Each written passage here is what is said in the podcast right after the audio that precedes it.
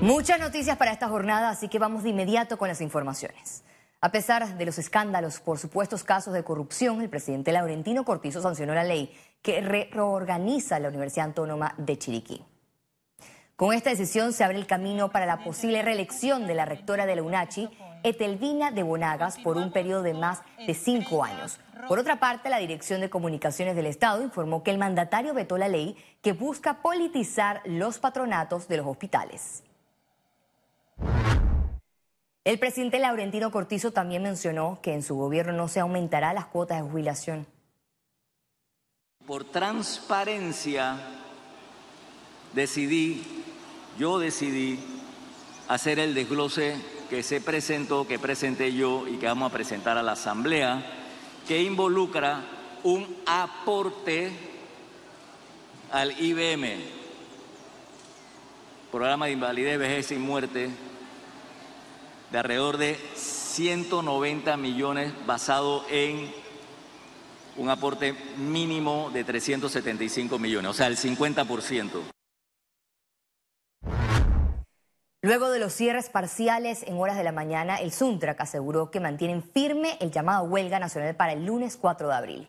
En conferencia de prensa, el Sindicato Único Nacional de Trabajadores de la Construcción advirtió a la Cámara Panameña de la Construcción que, de no llegar a un acuerdo durante el fin de semana, no dejarán de solicitar las mejoras salariales. Según el dirigente Saúl Méndez, es lamentable que el convenio se pacte en medio del conflicto cuando todo se pudo haber evitado. En materia de salario, que es lo que se está discutiendo en estos momentos, ellos están parados en el año 2022 en 2 centavos por hora y nosotros hemos propuesto 16 centavos por hora. Eso tiene que cerrarse para poder llegar a un acuerdo. En el año 23 ellos están ofreciendo 2 centavos por hora, nosotros estamos parados en 16 centavos.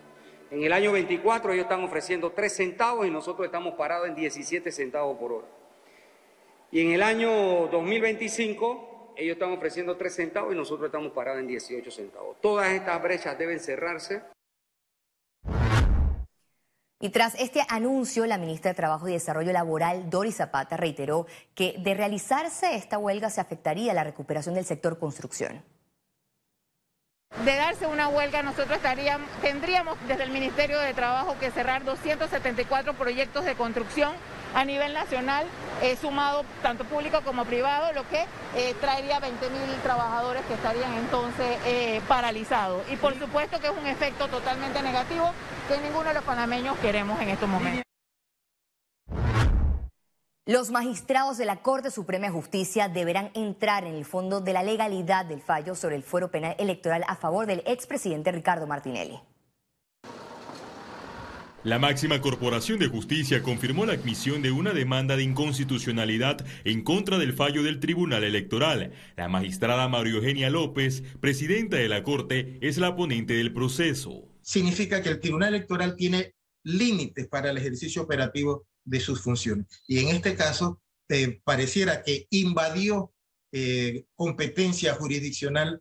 El proceso para que se pueda levantar ese foro penal electoral debe bastar únicamente que se acredite que efectivamente ha ocurrido un delito la decisión de la Corte se centrará si los magistrados Alfredo Junca y Heriberto Araúz se extralimitaron al decidir sobre el principio de especialidad.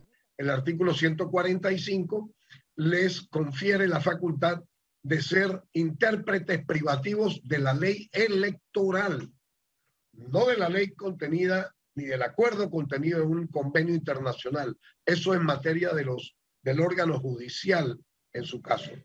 Y aquí en este caso los magistrados se excedieron. En cuanto a las demandas de inconstitucionalidad, no existe un término fijo para el pronunciamiento. Puede ser que haya luces en unos seis meses, ojalá fuera antes. El presidente del partido panameñista, José Isabel Blandón, confirmó que el próximo lunes presentará otra demanda de inconstitucionalidad por el fallo del fuero de Martinelli. Félix Antonio Chávez, Econius.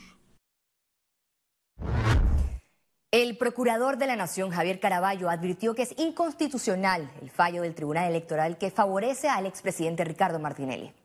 Según el jefe del Ministerio Público, la decisión de los magistrados Alfredo Junca y Heriberto Araúz viola los artículos 4 18, 32, 142 y 143 de la Constitución Política de Panamá, dado que ambos emitieron un pronunciamiento sobre un tema totalmente alejado de su competencia y que genera una motivación errática de la decisión. El vicepresidente José Gabriel Carrizo afirmó que seguirá al lado de Cortizo al consultarle por aspiraciones políticas futuras. Por ahora nos faltan, nos faltan, nos faltan casi la mitad del periodo. Yo lo que aspiro es seguir al lado del presidente dándole cariño a la gente. Por ejemplo, hoy el presidente en San Miguelito en, la gira de trabajo comunitario número 99, eh, atendiendo a los más vulnerables. E, e, eso es lo que a nosotros nos llena. Los casos positivos de COVID en Panamá siguen en descenso. Veamos un balance del primer trimestre del año. La variante Omicron originó que en el mes de enero Panamá registrara 204.354 casos, mostrando un aumento importante. Para el mes de febrero, la estrategia de vacunación y mantener las medidas de bioseguridad impulsaron el descenso de casos de forma notoria a 55.224 contagios. Marzo no fue la excepción y la baja continuó registrando una disminución significativa, esta vez 9.038. Panamá y los Estados Unidos culminaron la operación Mercurio 3 tras un mes de trabajo humanitario en la provincia de Darién. En este ejercicio se trasladaron materiales de construcción a diferentes comunidades de la provincia de Darién. También se realizaron ejercicios eh, operacionales en conjunto con el Servicio Nacional de Frontera y las Fuerzas Especiales del Servicio Nacional Aeronaval. Ahora en materia económica, el Canal de Panamá publicó la propuesta para la nueva estructura de peajes. Según la vía interoceánica, estos peajes para los próximos tres años ofrecerán predictibilidad a los clientes. La nueva estructura simplificada reducirá el número de tarifas de 430 a menos de 60, minimizará la complejidad, facilitará las transacciones al eliminar las bandas de peaje e introducir tarifas basadas en las esclusas utilizadas, así como el tipo y tamaño del buque. El Ministerio de Trabajo informó que la propuesta sobre reducir la jornada laboral por el aumento de combustible no ha sido presentada a la institución. Eh, nosotros hemos eh, esta semana eh, escuchado de alguna manera por parte de algunos empresarios y algunos trabajadores esa propuesta. Sin embargo, debo aclarar que la propuesta no ha sido presentada de manera formal a la ministra de Trabajo. No te podría hablar de la viabilidad en este momento porque tendríamos que recibir la propuesta formal la ministra, nosotros recibir esa propuesta y entonces eh, ver la sustentación. Empresarios de Centroamérica coinciden en que es necesario un trabajo integrado para enfrentar repercusiones de la pandemia y ahora de una guerra. Durante un encuentro de la Federación de Cámaras de Comercio del Istmo Centroamericano, empresarios urgieron una integración regional. Reconocen que hay reactivación económica, pero también situaciones que enfrentar en conjunto. Por muchos años hemos soñado con una Centroamérica integrada, ¿verdad? Y, las, y realmente la, integración tiene muchos desafíos. Yo creo que uno de los primeros y que lo que quiero conversar aquí, que lo que tenemos que empezar a hablar, es de una integración también digital. Yo estoy triste por Centroamérica porque he visto un retroceso en, en ciertos países en regímenes más autoritarios, en la separación de los poderes. Y yo creo que ninguna de estas situaciones nos puede ayudar a, esa ruta que habíamos, se había definido a nivel centroamericano de unir más y más socialmente, económicamente a nuestras economías. El conflicto entre Rusia y Ucrania trajo preocupación a la región por la seguridad alimentaria y energética. Ya que Ucrania y Rusia producen una parte muy importante de lo que es fertilizantes a nivel mundial, eh, la crisis petrolera que está generando aumentos de costos dramáticos, en fin, es otro, otra problemática que viene justo después de la pandemia y que realmente eh, está generando muchas eh, dudas en las cabezas de los empresarios. También viene eh, el alza de los precios de los alimentos, eh, tomando en cuenta que las dos, los dos países ahorita en guerra son unas potencias mundiales en términos de agricultura.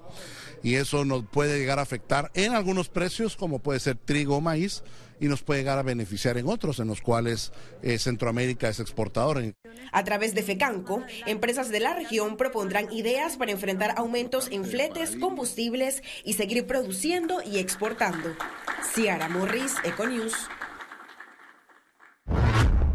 Y más temprano, el presidente de la República, Laurentino Cortizo, recibió a los miembros de la red empresarial judía de Nueva York. La visita, integrada por más de 27 empresarios y líderes de negocios, tuvo como objetivo crear una conexión para incentivar las inversiones en el istmo con el fin de concretar la reactivación económica en el país.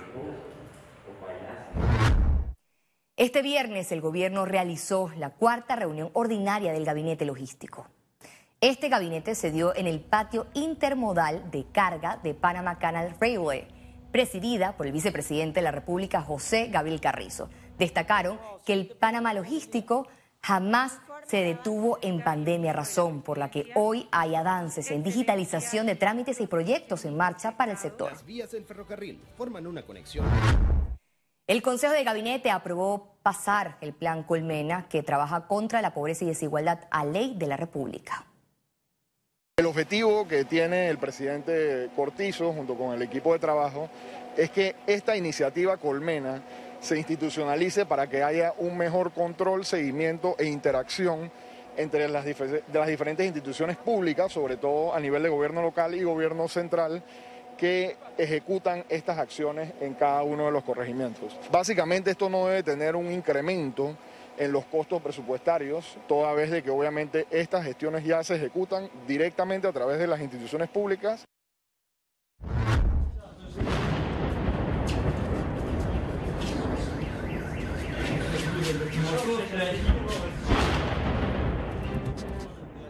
El pánico volvió a Mariupol.